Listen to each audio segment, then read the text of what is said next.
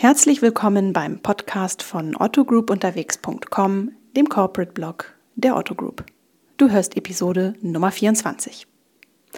Ob Autos, Fahrräder, Spielsachen, Möbel oder Kleidung, die Sharing Economy breitet sich immer weiter aus. Aber ist Teilen auch immer gleich das bessere Kaufen? Nehmen wir das Beispiel E-Scooter. Für die einen sind sie Sinnbild einer im wahrsten Sinne des Wortes mobilen Gesellschaft, für die anderen verpesten sie das Stadtbild und belasten die Umwelt. Du siehst, auch an der Sharing Economy scheiden sich die Geister. Höchste Zeit also, Fakten zu schaffen. Auf einen konstruktiven Diskurs zu dem Thema haben sich Anfang September auf Einladung von Otto Nau drei ausgewiesene Branchenexperten eingelassen. Und zwar Sascha Meyer, Chief Product Officer bei Moja, Tristan Jorde, Umweltberater bei der Verbraucherzentrale Hamburg und David Rannawat, Co-Founder von Otto Nau. Moderiert wurde das Panel von Journalistin Janine Steger, die sich auch privat intensiv mit dem Thema Sharing auseinandersetzt. Den Mitschnitt der angeregten Debatte kannst du hier nun als Podcast nachhören. Viel Spaß! Otto Group unterwegs. Der Podcast zu den Themen Customer Centricity, Zukunft der Arbeit und Startup Business. So, Sascha David kennt ihr schon. Tristan Jorde ist dazu gekommen. Er ist Umweltberater der Verbraucherzentrale Hamburg. Herzlich willkommen. Tristan, was ist aus Sicht eines Umweltberaters gutes Teilen? Ja, Teilen ist mal grundsätzlich besser als Besitzen aus Sicht der Ökologie. Dann, wenn es nicht zu verstärktem Konsum führt, dann, wenn es ruck Rückkopplungen in die Herstellung hat, das heißt in Richtung Ökodesign. Und wenn die Kosten des Leihens oder Tauschens oder Teilens nicht das übersteigen, was man so gemeinhin ausgibt für den Besitz dieser Dinge. Hast du ähm, Beispiele, damit wir es ein bisschen konkreter machen können, weil vielleicht nicht jeder so tief im Thema drinsteckt, dass das jetzt alles nachvollziehbar war? Also wann Teilen nicht so gut ist, also wann bestimmte Effekte Also wenn wir jetzt Effekte nehmen wir Otto Now her, also alle haben äh, zwei oder drei oder fünf Smartphones schon zu Hause und dann nehme ich Otto Now und äh, leihe mir schnell nochmal auf zwei Monate das Allerneueste, weil ich damit spielen will und generiere damit ein zusätzliches Smartphone, dann ist diese Form des Teilens eher ökologisch nicht so super. Ähm, wenn es dazu führen würde, dass ich ähm, mein ähm, Smartphone lange nutze, wenn es dazu führt, dass Otto Now eine Rückkopplungsschleife gibt hin zu den Herstellern und sagt, passt mal auf, wir wollen das mindestens zwei bis sieben Jahre nutzen, lasst euch doch mal was einfallen. Ja? Nicht nur schneller, größer, dicker, fetter, sondern auch, was kann ich damit ökologisch tun, dann könnte das total sinnvoll sein. Ja? Und etwas Ähnliches und noch viel dramatischer, weil wir es gerade ganz massiv erleben, auch hier in der Stadt, ist ähm, die Situation bei den Mobilitätsangeboten. Also wenn ich sozusagen den, ähm, um jetzt harmloser noch zu bleiben, den Bereich der E-Scooter nehme, ähm, wo dann den ohnehin viel zu knappen Platz für Fußgänger und Radfahrer noch niederkonkurrenziert wird mit einem Sharing-Modell, das dafür sorgt, dass äh, Hipster irgendwie von der Mönckebergstraße 22 in die Mönckebergstraße 48 sausen. Ja? Ähm, etwas, was sie grundsätzlich durchaus zu Fuß auch erledigen könnten dann ist das keine gute Form von Teilen. Hätten wir diesen E-Scooter irgendwo zwischen, sag mal, Norderstedt und Stellingen, da oben irgendwo, ähm, dann würde das auf einmal sehr viel Sinn machen. Und genau darf also Teilen per se ist weder total super, noch ist es das Böse schlechthin. Aber ähm, wie immer hängt das vom Kontext ab und wenn wir den vernünftig setzen, kann sein Beitrag zur Ökologie leisten bei allem, was du jetzt schon gehört hast, eben auch von, von David und von Sascha, gibt es irgendeinen Punkt, wo du sagst, da würde ich äh, es anders machen oder würde vorschlagen, es anders zu machen, weil es dann in deinen Augen mehr Sinn machen würde? Ja, also zum Beispiel diese Sharing-Angebote, Mobilität gehören ganz dringend an den Stadtrand. Also die haben sozusagen im Zentrum nichts verloren. Das ist sozusagen das Grundsatzproblem, was diese Angebote haben. Die laufen natürlich, und das ist aus Sicht der Anbieter völlig logisch, im dicht verbauten Gebiet ab. Klarerweise dort, wo ganz viele Kunden sind. Und klarerweise dort sind sie am allerwenigsten wichtig. Klarerweise, weil wenn ich eben von hier, vom Jungfernstieg zur Schanze fahren möchte, gibt es exzellente Verbindungen. Öffentlicher Verkehr, ich könnte sogar mal zu Fuß gehen, ich könnte das Rad fahren. Ähm, es gibt keinen Grund, da irgendwie individuelle Mobilität einzusetzen. Das heißt, ich würde bei der Mobilität auf jeden Fall First Mile, Last Mile, das Beispiel wurde gegeben in anderen Städten, ja, da wird es interessant, ganz weit draußen irgendwo, wo dann wirklich der öffentliche Verkehr ausdünnt, da wird es total spannend, da wird es natürlich überhaupt nicht spannend für kommerzielle Anbieter, ist auch klar, ja, die wollen das natürlich nicht, wenn das nur einmal in vier Stunden genutzt wird, ja. ähm, aber das wäre sinnvoll. Ähm, aber darf ich an der Stelle noch ganz kurz äh, äh, nachfragen, ist es aber nicht trotzdem vielleicht ein guter erster Schritt, weil das, was wir ja in allen Städten erleben äh, und äh, was ich mit meinem Sohn immer, wenn ich da so rumstehe, dann das Spiel spiele, in wie vielen Autos sitzt eigentlich nur eine Person, könnte doch so ein Angebot auch zumindest mal ein erster Schritt sein, um zu sagen, diesen Wahnsinn können wir damit vielleicht äh, stückchenweise verhindern. Ähm, es werden grundsätzlich Wege ersetzt, die sowieso vom Auto hätten von vornherein nicht bedient werden sollen. Das ist das Entscheidende. Ja? Also es geht nicht darum, ob ich jemanden, der sonst mit dem Auto von Altona zum Hauptbahnhof fährt, dem jetzt das Moja anbietet. Ja? Das mag vielleicht, aber es gibt die Grundsatzidee, in diesem Bereich hat ein Auto de facto nichts verloren, außer die Polizei, die Feuerwehr und Menschen, die nicht gehen können. Ja? Sonst hat da niemand was verloren. Ich fand das vorher schon im Gespräch gesagt in der Pause, ich finde das sehr spannend. Hamburg liegt im, im Stadtzentrum sieben Meter über dem Meeresspiegel. Ich wäre nervös. Ja?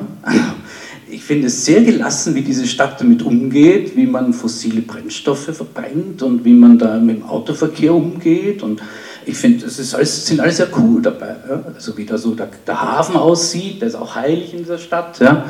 Das ist alles ganz wichtig. Ja? Und die Stadt liegt sieben Meter über dem Meeresspiegel. Also ich würde mir Gedanken machen. Sascha, möchtest du darauf reagieren? Weil das sind sicherlich Argumente, die dir auch nicht zum ersten Mal begegnen, könnte ich mir vorstellen.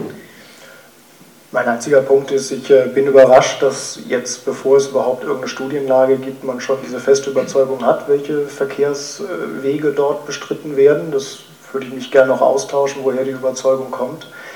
Ansonsten bin ich dabei. Ich äh, teile die Einschätzung, dass der Innenstadtbereich etwas ist, was bestmöglich autofrei dargestellt werden wird und dass wir dort eben ein Verkehrsangebot haben, das bestmöglich auf die Anforderungen dort ausgelegt ist.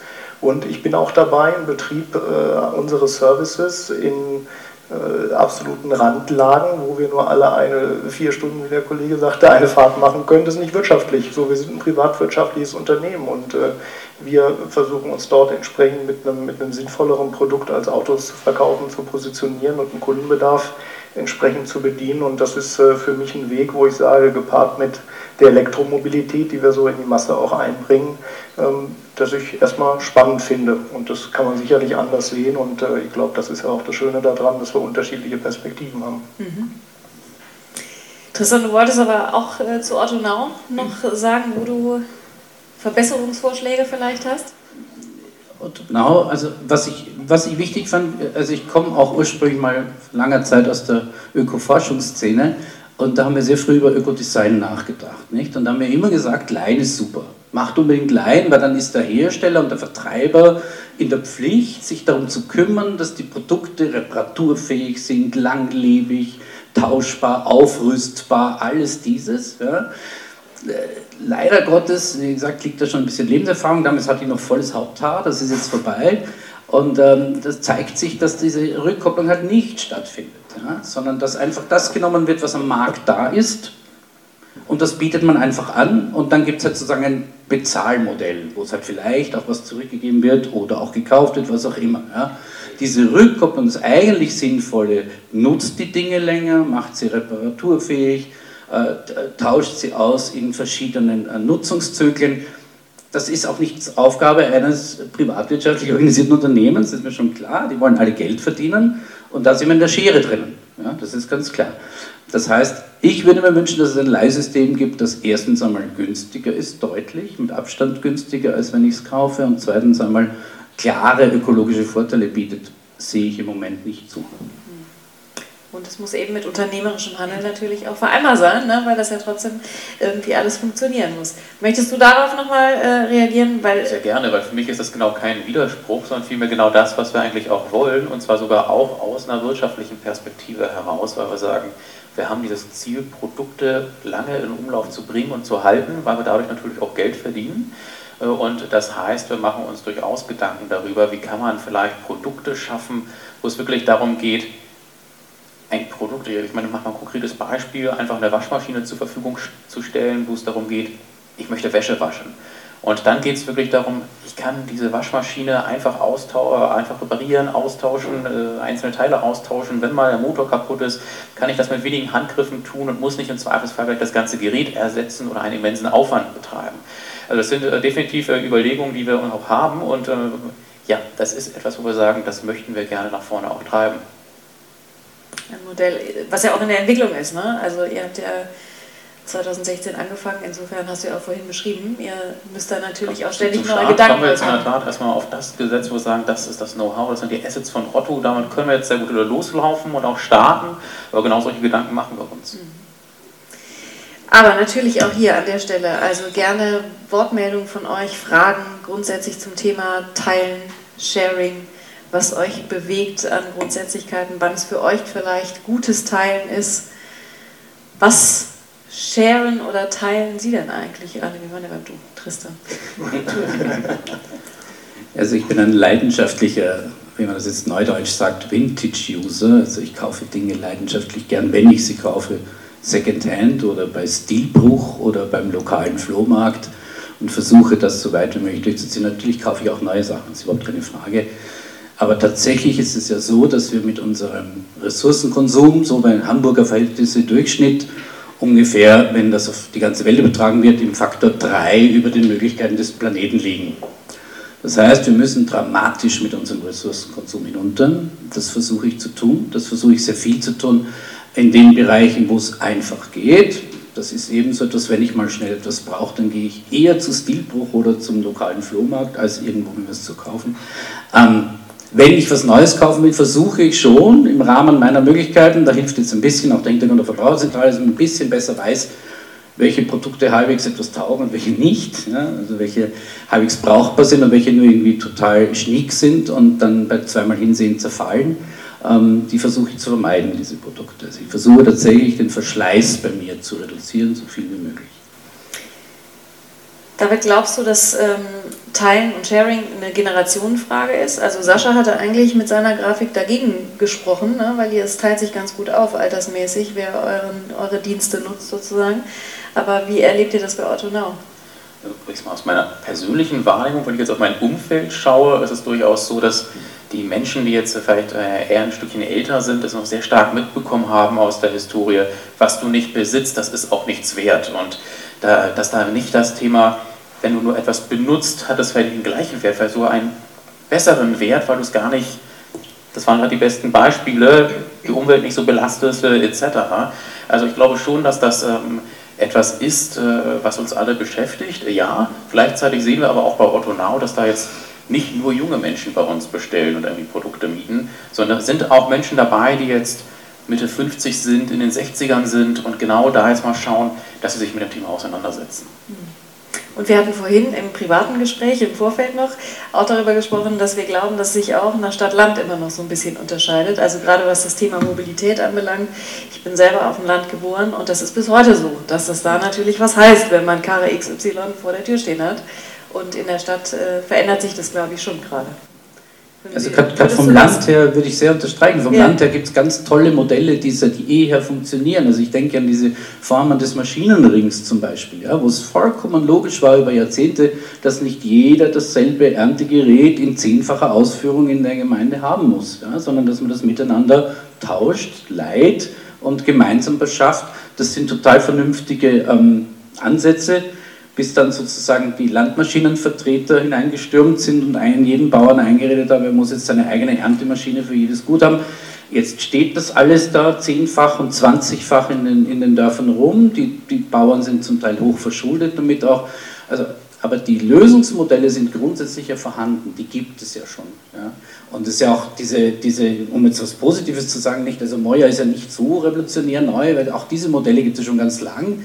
Also es gibt schöne Beispiele aus Istanbul mit den Dolmusch-Bussen oder aus ähm, Moskau mit den Maschrutkas. Ja, das sind nichts anderes als diese Sammelbusse. Ja, und die halt nicht mit App und so und so Schnick und so, aber sonst eigentlich ganz gut funktionieren. Ja? Und das Modell ist ja klug, das ist ja, nicht, das ist ja nichts Dummes. Ja?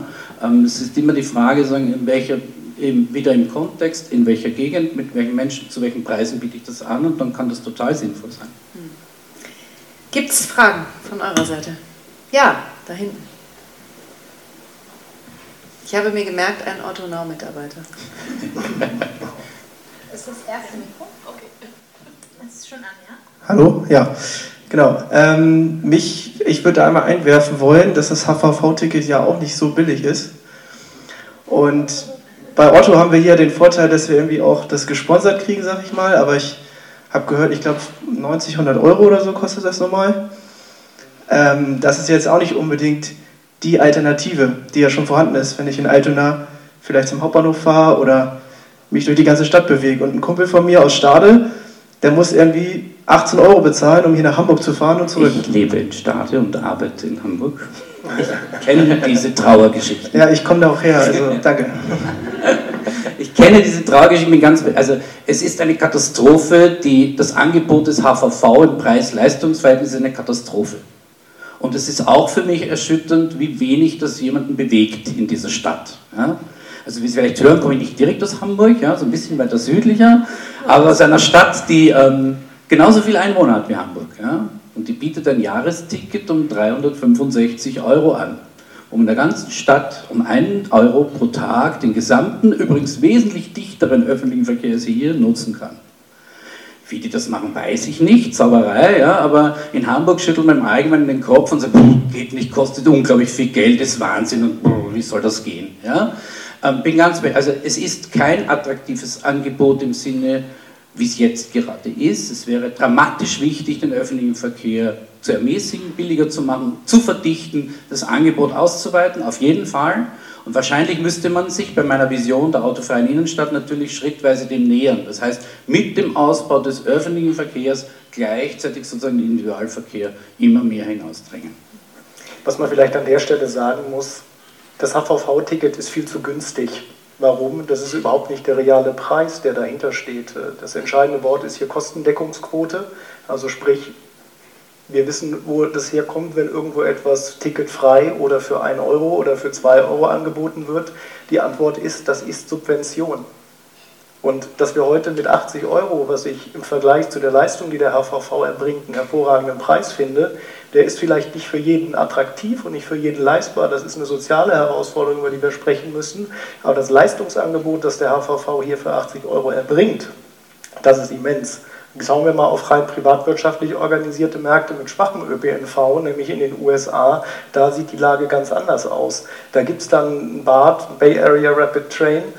Da zahle ich dann für eine Fahrt, äh, die vergleichbar ist wie meine Fahrt vom Hauptbahnhof zum Volksdorf, zahle ich da 30, 35 Dollar für die einzelne Fahrt. Das ist, wenn keine Subvention stattfindet. Und darüber müssen wir dann auch sprechen. Warum rede ich da jetzt so offen drüber und will das auch einwerfen? Das ist eine gesellschaftliche Frage, ob wir das wollen. Wenn wir ÖPNV für 2 Euro wollen, wenn wir gesperrte Innenstädte wollen, dann müssen wir das finanzieren. Wenn wir wollen, dass die Oma in Kleinpingelsdorf entsprechend eine Busversorgung hat, die on demand zur Verfügung steht innerhalb von 30 Minuten, dann muss das finanziert werden.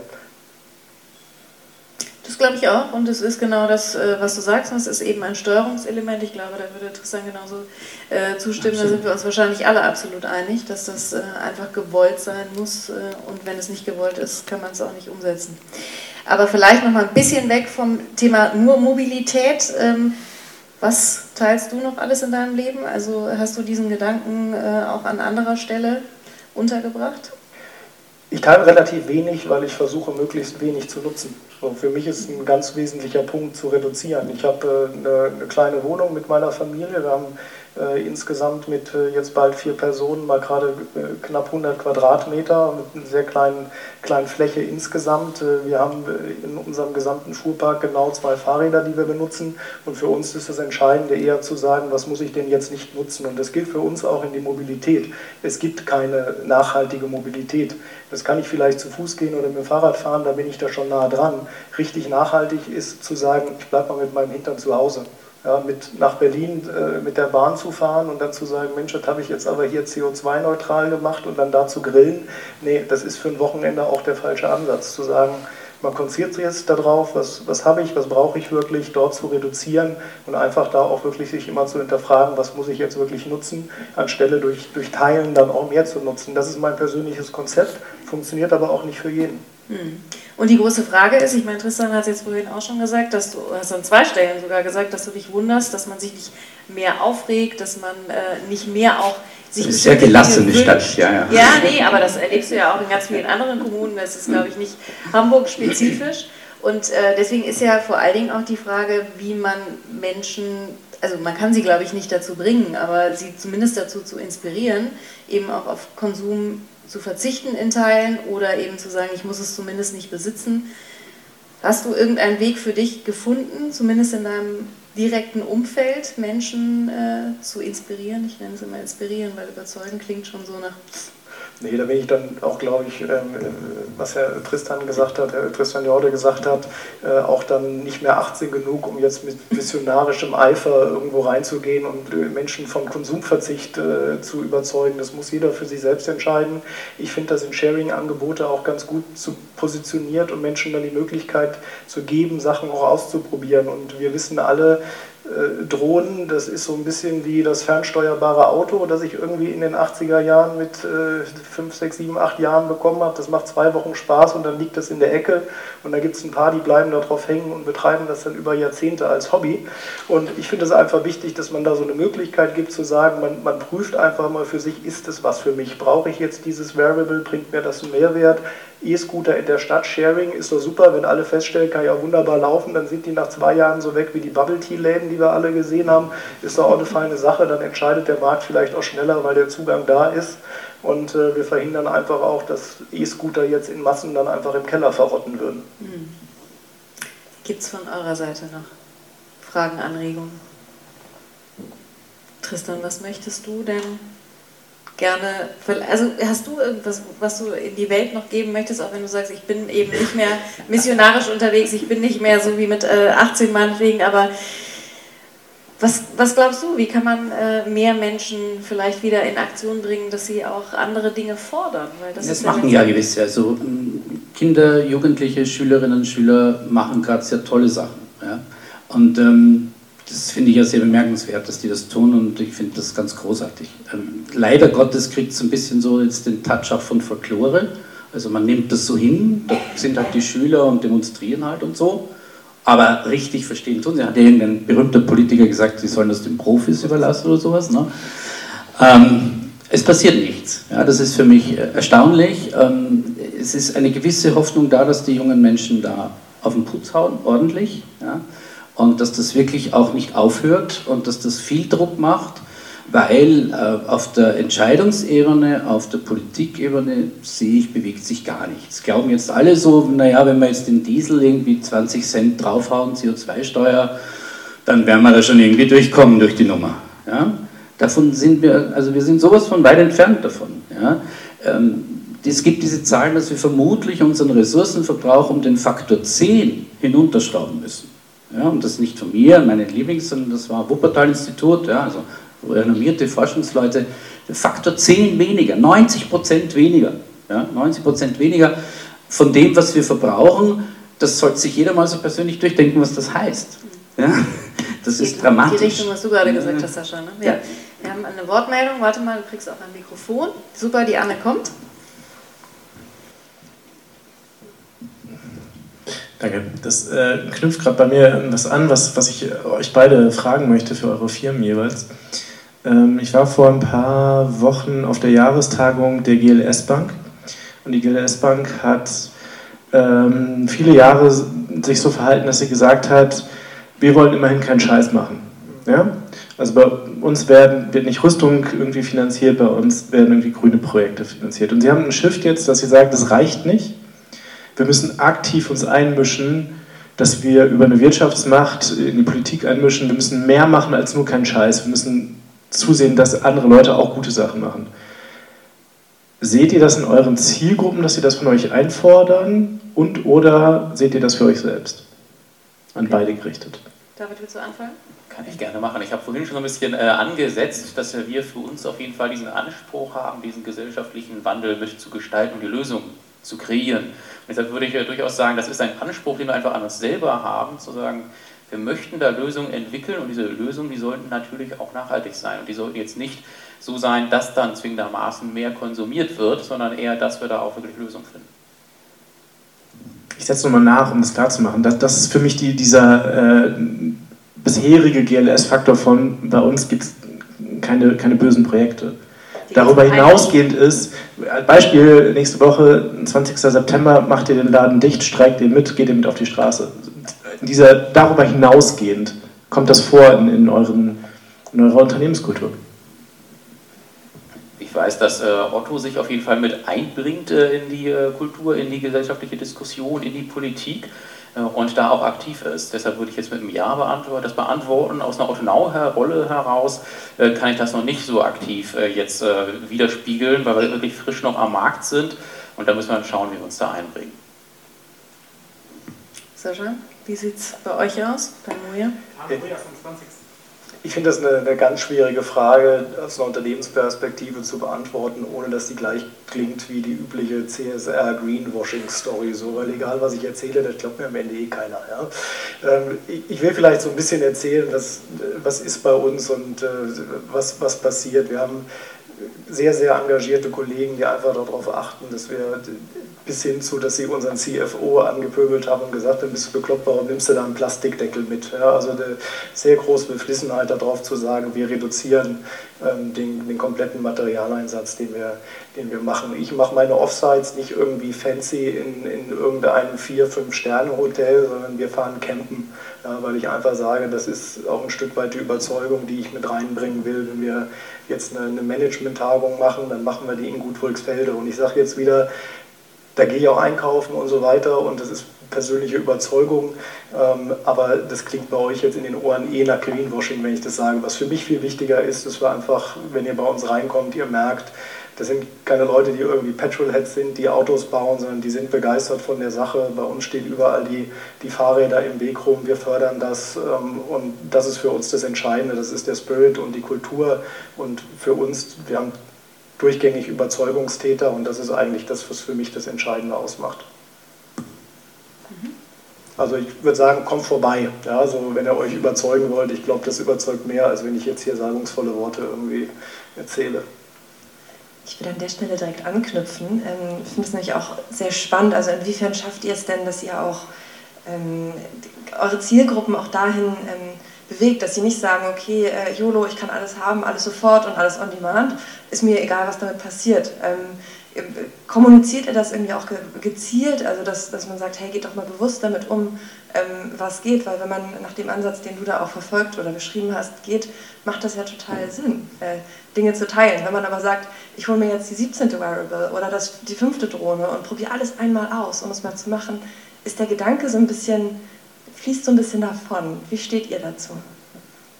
Für mich ist, ich habe das eben einmal angedeutet, ist die Frage der preislichen Positionierung, wie gehe ich eigentlich damit um. Das ist für mich ein riesengroßer Steuerungskanal, dass ich eben sage, ich will gar nicht in eine Konkurrenz zu einem ÖPNV treten mit meinem Angebot, sondern ich will das zu einem, zu einem fairen Preis anbieten, der eben auch einige sinnlose Nutzungen entsprechend ähm, verhindert. Ich glaube, das ist ein ganz wesentlicher Aspekt und äh, sicherlich sprechen wir da auch, auch darüber, wie Mobilität stattfindet. Wenn ihr bei uns mal beispielsweise auf die Seite geht, auf unsere Kommunikation geht, wir achten da sehr darauf, dass wir weltweit Experten zum Thema Verkehrsforschung auch reinholen. Und das, das tun wir nicht so aus dem industriellen Gedanken, das muss alles in unseren Mainstream passen, sondern das sind durchaus unterschiedliche Positionen. Und ich finde es super, wenn sich auch, auch hier in dem Raum äh, man sich auseinandersetzt mit den, mit den Positionen anderer Verbände, ich habe ja auch nicht die Weisheit mit Löffeln gefressen. Ich finde äh, klasse, wenn sich Menschen im ADFC engagieren, wenn pro Fußgänger, pro Bahn, wenn man sich mal mit diesen Mobilitätspositionen auseinandersetzt und dafür wollen wir auch entsprechend Plattform sein und äh, ja, finden das, finden das einfach wichtig, dass Menschen sich aktiv für Mobilität entscheiden und dann auch ihr Mobilitätsverhalten hinterfragen. Wie ist das für, mich, also für mich ist es ganz stark das, wie sprechen wir die Leute wirklich äh, an und wen sprechen wir da an. Denn es gibt einfach unterschiedlichste Gründe, warum Leute sagen, ja, ich möchte ein Produkt mieten, ich möchte es einfach benutzen. Und ich glaube, da können wir einfach durch unsere Kommunikation, wie wir da auftreten, genau das äh, machen, dass wir sagen, folgende Themen stellen wir einfach in den Vordergrund und folgende Themen fokussieren, darauf fokussieren wir uns. Das heißt jetzt aber nicht, dass dann nicht trotzdem Leute zu uns kommen und sagen, hey, ich habe aber diesen Bedarf, diesen Wunsch, jetzt noch ein weiteres Variable äh, zu mieten, weil dem können wir uns in dem Sinne dann gar nicht äh, verschließen, sondern das ist dann halt eher wirklich diese Art, wie wollen wir wirklich auftreten, wie wollen wir aus uns heraus handeln. Und genau das äh, möchten wir nach vorne hin auch tun. Okay. Da ist noch eine Wortmeldung. Ähm, genau, also in der Diskussion ist, glaube ich, jetzt bei der Sharing Economy oftmals das Thema Business to Consumer im Fokus. Ähm, habt ihr da vielleicht auch schon mal überlegt, das Ganze auf B2B-Ebene zu ziehen? Also, dass ihr wirklich nicht die Produkte, wir nehmen jetzt einfach das Beispiel Waschmaschine, ähm, jetzt von dem Hersteller nicht kauft, sondern ihr selber die Produkte eigentlich von dem Hersteller leiht. Ihr als Otto Now, als Plattform quasi die Abwicklung ähm, für die Produkte macht, das Refurbishment und wenn die Produkte halt nicht mehr genutzt werden können, gehen die an den Hersteller zurück. Der kann die Materialien wiederverwerten und dann wiederum neue Produkte erstellen, um dann halt wieder die Produkte an euch weiterzuleihen. Ähm, ich glaube, da hätten wir dieses ganze Thema mit der Materialknappheit, ähm, was Tristan ja auch gesagt hat, das ist ein Riesenthema in den nächsten Jahren. Ähm, habt ihr euch darüber Gedanken gemacht, da vielleicht mit den Unternehmen wirklich zu kooperieren? Wir machen uns durchaus Gedanken, was unterschiedliche Kooperationsmodelle sein können, auch mit Herstellern, mit äh, Lieferanten.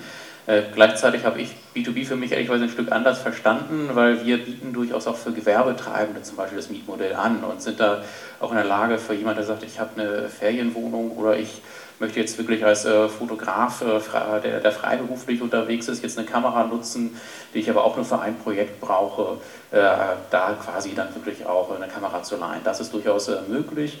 Und beim anderen Thema, ja, ist spannend, definitiv. Da sind wir jetzt aber noch nicht so weit, dass ich da wirklich auch was Konkretes erzählen kann. Aber Tristan hat auch nochmal vehement genickt, ne? Dass das also auf, jeden Fall, Fall das wäre der wünschenswerte Ansatz. Ja. Also das wäre super, wenn es da in die Richtung weitergehen würde. Ähm, ich würde mich da direkt anschließen und ähm, einmal fragen, wie denn die ähm, Unternehmen, die die Produkte herstellen, darauf reagieren. Weil, ähm, so wie ich das immer gehört habe und wie das in der Presse auch schon mal durchgegangen ist, ähm, sind ja als Beispiel jetzt einfach mal ein Smartphone zu nennen, die Smartphones so konzipiert, dass du jedes Jahr ein neues Smartphone brauchst, weil das alte ist ja nicht mehr cool genug. Ähm, und so wird ja das Geld gemacht. Und bei Apple gehen ja gerade als Beispiel jetzt äh, die Umsatzzahlen etwas zurück. und jetzt wollte ich fragen, wie ja, die Firmen, die Herstellerfirmen zu dieser ganzen Sharing-Geschichte eigentlich stehen?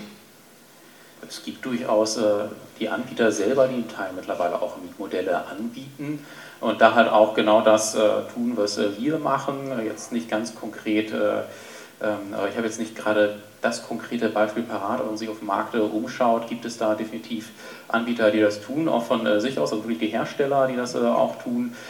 und ich glaube, die sehen das für sich auch, um einfach diese Produkte wieder in Umlauf geben zu können. Denn es ist ja durchaus so, wenn ein Produkt heutzutage auch nach einem Jahr vielleicht, nach zwei Jahren vielleicht dann zur Seite gelegt wird, das hat ja noch einen Wert. Und äh, da gibt es heute häufig dann auch die Möglichkeit, dieses Produkt zurückzugeben, dass es refurbished wird, dass es wieder rausgegeben wird. Und daher sehe ich auch da ehrlicherweise, dass dieses Interesse an diesen Modellen immer stärker steigt. Christian, was hältst du von. Ach, Entschuldigung.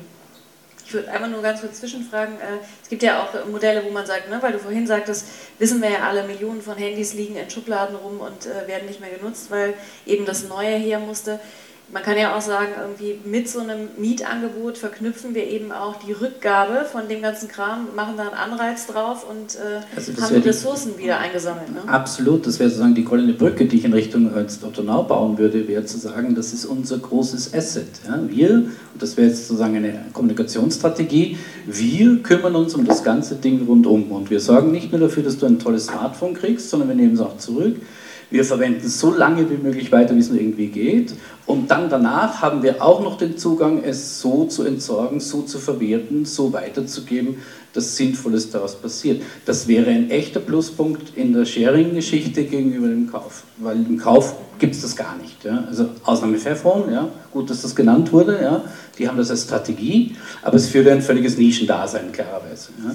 Wenn das zum Beispiel von Otto Now regelmäßig angeboten würde, als echter ökologischer Pluspunkt, ja, wir übernehmen die ganze Geschichte auch nachher und sorgen dafür, dann wäre das ein deutliches Plus auf jeden Fall. Ich glaube, da können wir dann noch deutlich mehr kommunizieren, weil wir tun da schon vieles, äh, aber halt dann noch nicht alle Facetten davon. Aber ich glaube, genau viele können wir da auch, könnten wir noch deutlich besser auch kommunizieren. Ja, also ich bin natürlich jetzt herumgesurft auf der Seite, ja, also die Ökologie hält sich in Grenzen. Kommunikation noch nicht im Vordergrund. Genau. Ja. Aber es gab noch eine, Entschuldigung. Nee, sag, Vielleicht nochmal ein Beispiel reinzugeben, wie wir auch mit dieser Fragestellung umgehen. Jetzt haben wir ja ein relativ großes Gut mit diesem Fahrzeug. Und äh, für uns, nur mal um auch diesen Aspekt der Wirtschaftlichkeit, wie er auch mit Nachhaltigkeit dann in so einem geteilten Modell zusammenfällt, darzustellen, ist natürlich eine entscheidende Frage, was sind die Total Cost of Ownership pro Kilometer? Und egal wie man sich streckt, wie man sich biegt, ein Auto, das kostet einen bestimmten Preis, wenn ich das erstmal produziere. Jetzt ist die entscheidende Frage, wie lange und wie intensiv nutze ich dieses Fahrzeug und welche Möglichkeiten des Refurbishments habe ich. Und wir mit unserem Fahrzeug sind unglaublich angetrieben dazu zu sagen, wir haben eine Laufleistung, die deutlich über dem 300.000 Kilometer, darauf werden heute Autos konstruiert, danach fallen die auseinander. Diese Laufleistung zu heben, weil das ist für unseren Business Case auch nachher entscheidend in der Optimierung. Und deswegen denken wir da über Refurbishment-Konzepte im Innenraum etc. nach, wo wir einfach sagen, gut, die Polster sind runter, da willst du jetzt nicht mehr drauf sitzen, aber Chassis, Konstruktion etc. ist einfach noch gut, dass ich einfach nochmal 300.000 drauf und idealerweise nochmal 300.000 drauf fährt. Und da funktionieren wirtschaftliche Steuerungsmechanismen dann in so einem Kontext auch gut. Aber es gab eine Frage, die ich vorhin abgebrochen habe, sozusagen, weil ich dazwischen gequatscht habe. Gibt es sie noch oder hat die sich erledigt? Also ich habe die nur gedacht. Ach so, ach so, ist ja super. Dann habe ich das einfach alles vollkommen missverstanden. Hervorragend. Gibt es noch weitere Fragen, Anregungen? Nee. Dann würde ich einfach nur mal in die Runde noch mal einmal fragen, Tristan, was nimmst du äh, aus dem heutigen Abend und allem, was du gehört hast, mit? Ich nehme mit, dass ähm, es starke ideelle Ambitionen gibt, sich auch in Richtung der Ökologie zu bewegen und äh, würde mich freuen, wenn die nicht auf der ideellen Ebene verharren. Okay. Sascha, was nimmst du mit? Ich finde es schön, dass es überhaupt diesen Diskurs gibt zwischen Nachhaltigkeit und Sharing. Ich glaube, das ist äh, dringend notwendig, sich da eben auch über die Potenziale Gedanken zu machen. Und äh, da freue ich mich einfach drauf, dass das eben auch in der, in der Industrie des Teilens, die auch immer noch mit Konsum zu tun hat, ähm, entsprechend aufgenommen wird und dass alle Beteiligten jetzt hier ernst nehmen. David, als Gastgeber sozusagen, was nimmst du aus dem heutigen Abend mit? Ich freue mich gerade überhaupt erst einmal, dass ihr alle überhaupt hier seid, um das so ehrlich zu sagen, dass wir das erste Mal zusammengekommen sind in dieser Runde und auch gerne sehr kontrovers einfach mal sprechen können. Denn genau das finde ich einfach sehr, sehr wichtig und auch äh, sehr hilfreich, um dann auch weiterdenken zu können. Ich hoffe, dass wir gleich noch viele spannende weitere Diskussionen haben. Super. Ich finde es auch toll, dass ich heute hier war. Hat mir großen Spaß gemacht. Ich wünsche noch einen ganz, ganz schönen Abend und äh, ich möchte noch darauf hinweisen, dass es auch noch tolle Hefte zu mitnehmen gibt des Medienpartners. Also die auch gerne mitnehmen. Und ähm, ja, ansonsten noch einen schönen Abend, würde ich sagen. Macht's gut.